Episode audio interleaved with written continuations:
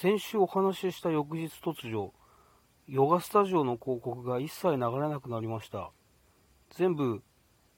ビールサーバーの広告と、クラフトビールの広告に切り替わってました。ようこそカフェ陽一へ、ご機嫌いかがですか陽一です。この時間は僕陽一がゆるいトークをあなたにお届けする12分間になっております。どうぞ最後までお付き合いよろしくお願いします。はい、2021年11月14日日曜日、東京は綺麗な秋晴れでございます。もうすぐ朝9時になろうかというところになります。ご機嫌いかがでしょうか、陽一です。はい、えー、っと、先週ですね、あの、Facebook に謎のヨガスタジオの広告が上がってくるのは何でだろうっていうね、えー、話をしまして、まあ、あの、その広告がなんか妙にフェロモン推しで、えー、怪しいなっていう話をしたんですけども、まあ、すごいことにというか、まあ、もう絶対たまたまのタイミングでしかないと思うんですけども 翌日からその広告が一切流れてこなくなったんですよね。もう本当に気持ち悪いぐらいに。で、えー、っと、今はですね、Facebook 上には、えー、ビールサーバーの広告と、えー、クラフトビールの、え定期通販の広告ばかりが流れるようになって、いや、あのタイミングで切り替わったの何だったんだろうな、月替わりじゃないしっていう、ね、もう、まあね、あのー、お酒は大好きなんで、えー、で、よく、あのー、こんなん飲みましたみたいなのが、え記事としてあげてるんで、お酒の広告が出るのは、全然不思議でもなんでもなく、うん、こっちが正解だよねって思うんですけども、えあのタイミングで切り替わったのが、本当になんか気持ち悪いぐらい綺麗なタイミングで、え何だったんだろうななんていうふうに、えー、いやあの Facebook の広告の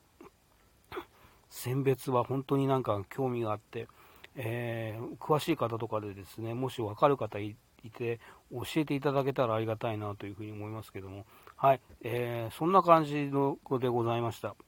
はいえー、っとプロ野球の、えクライマックスシリーズがですね、えセパともあっさりえー、3試合でファイナルステージ決着がついて、えー、終わってしまいましたね、えー、無事にですね両リーグとも、え優勝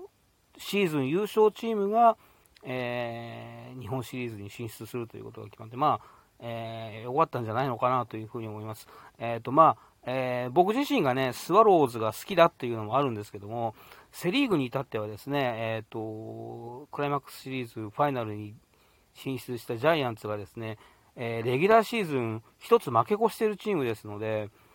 いやいやいやいやいや、レギュラーシーズン負け越しのチームが日本シリーズ出ちゃだめでしょうとは思ってたので、えー、まあ、スワローズが好きだということを差し引いても、えー、まあ、スワローズ勝ってよかったなっていう感じなんですが、えー、と、でですね、えーと、日本シリーズが、えー、東京ヤクルトスワローズ対オリックス・バファローズと、えいう対戦になったんですが、うん、なんとですね、両チームとも、えー、昨年度最下位のチームなんですね、えー、前年度最下位チーム同士の日本シリーズというのが、えー、史上初だそうです。まあ、なのでですね、あの今年のプロ野球はやっぱりそれだけドラマティックだったんだなっていう感じはしますが、えで、なんかね、クライマックスシリーズのファイナルの勝ち方がですね、え完封、完封、引き分けっていう、全く、えー、同じ、えー、ような試合をして、えー、勝ち上がってきててですね、あの、この2チーム、本当によく似てたなっていう感じでですね、え、まあ、優勝が決まったのも、うんと、両チームとも残り2試合とか3試合のところで、え、の決着というのもよく似てましたし、何より一番似てるのは、あれですよね、あの、チーム編成というかですね、え、ー、と、高津監スワローズの高津監督が、えーと、去年からの就任で、えー、2年目、えー、バファローズの中島監督が去年の途中の、えー、監督代行から、え今年がまあ一応、去年は丸1年やってないけども、え2年目ということでですね、で去年はまあ、えじっくり、選手を見たり我慢して選手を使ったりしたのが今年花開いたという形なんですけども、で、両監督ともですね、えっ、ー、と、1軍監督になる前に2軍監督を経験してるんですよね。で、その2軍監督時代に自分がこの選手は将来1軍で伸びるんじゃないのかな、活躍するんじゃないのかなというふうに思って、えー、あの、ね、あの、手をかけて育てた、いわゆるね、あの、高津チルドレンとか、えー、中島チルドレンの選手たちが、えー、今年花開いてという形でですね、なんかすごくこう、あれですよね、ちゃんとこう、土台から、えー、指導者も、え、2軍で経験を積んでで、そこでしっかり育てた選手を使って勝ってっていう、なんかこう、ストーリーがすごくいい感じだなっていうのをですね、うん、すごく感じていいなというふうに、うん、思います。で、えっ、ー、と、まあ、そうですね、えっ、ー、と、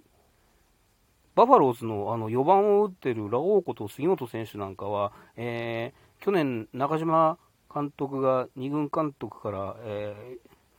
ー、1軍の監督代行になるときに、えーと、よし、一緒に1軍に行くぞと言って、えー、引き上げてきた選手がしてますしですね、えー、スワローズでいうと、えーとまあ、クライマックスシリーズでも大活躍した塩見選手とか、えー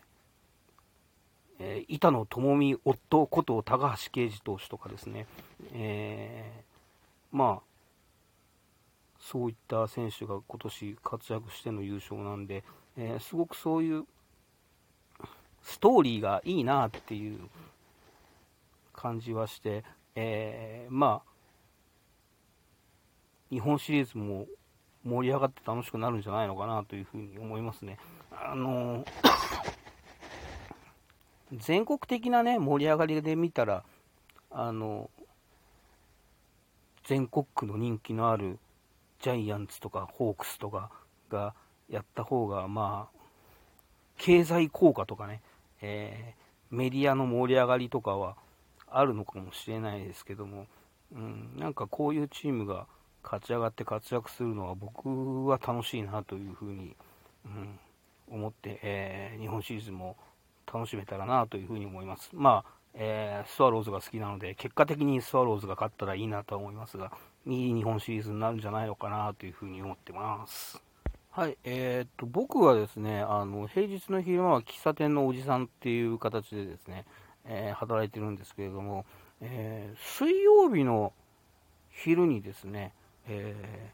小、幼稚園から中学までの同級生が、えお店の方に、えすごい久しぶりに、え来てくれまして、懐かしい顔が見れたなぁなんていうふうに思って、えー、ちょっとね、あの、嬉しい感じだったんですけども、えー、でですね、その水曜日の夜、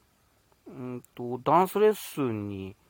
えー、行ったらですね、えっ、と、3年前ぐらいに、あの、よくレッスンに来てた子がですね、2年半とか3年ぶりぐらいに、ふらっと、え来てまして、え久しぶりに、え一緒に踊って、えー、終わった後久しぶりにみんなで、えー、ご飯を食べて、えー、昔、えーと、近況報告等々で盛り上がってっていう形でですね、あの懐かしくて嬉しいなが、え2つ続いたんですけども、えそんなこんなしてたらですね、えっ、とえ大学時代の、えサークルのえー、仲間の、えー、連絡用のなんか、LINE にですね、あの、えー、12月になったらオンラインだけど忘年会をやりましょうみたいな連絡が入ってですね、なんかポンポンポンとそんなのが続いて、あー、なんか、古い縁がこう、ふっとうん、訪れるような、えー、そんな時期に入ってるのかななんていう風なのをね、感じて嬉しく思ったんですけど、えっ、ー、と、先週僕はあの手帳を変えましたの話でですね、えっ、ー、と、なんか、2022年はきっと自分にとっていい年になるような気がしますみたいな話をしたんですけども、あのなんかね、あのこうやって、えーえ、なんですかね、昔なじみとこう再会する機会がこうポンポツンポツンと、えー、続いてやってくるみたいなのもですね、えー、そのなんとなくいい年になるんじゃないかっていうのの、えー、予兆なんじゃないのかななんていうふうにですね、えー、思ってるんですけども、まあ、あのそうやってこう前向きに考えるのもいいんじゃないのかなというふうに思いますし、まあなんか、いい年になるような気がするってなんか言ってたらいい年になるんじゃないのかなみたいなね、えー、部分もありましてですね、えー、なんかそんな風に、うん、自己暗示をかけながらですね、えー、今年残り1ヶ月半ぐらいですかね、えーと、過ごせたらななんていう風に、えー、思っていますけども、なんかでもね、本当に、えー、今日のお天気のように、えー、ちょっとずつなんかこう晴れてくるものがあるんじゃないのかなっていう予感を感じますので、えー、その流れをですね、えーと、自分なりにうーん何か一つこう形として動かせたらいいなというのは、えー、思ってます。はい、これはなんか言っといたら自分自身にも暗示かかるんじゃないのかなと思って言ってみました。はい、えーとですね、そんなこんなでですね、もう今年も残り1ヶ月半になりましたけれどもですね、えー、皆さんも、えー、良い週末と、えー、明日からの良い1週間をお過ごしいただいてですね、え楽しく過ごしていただければなというふうに思います。はい、えー僕はこれから美容室に行ってきます。え皆さんまた聞いてください。ありがとうございました。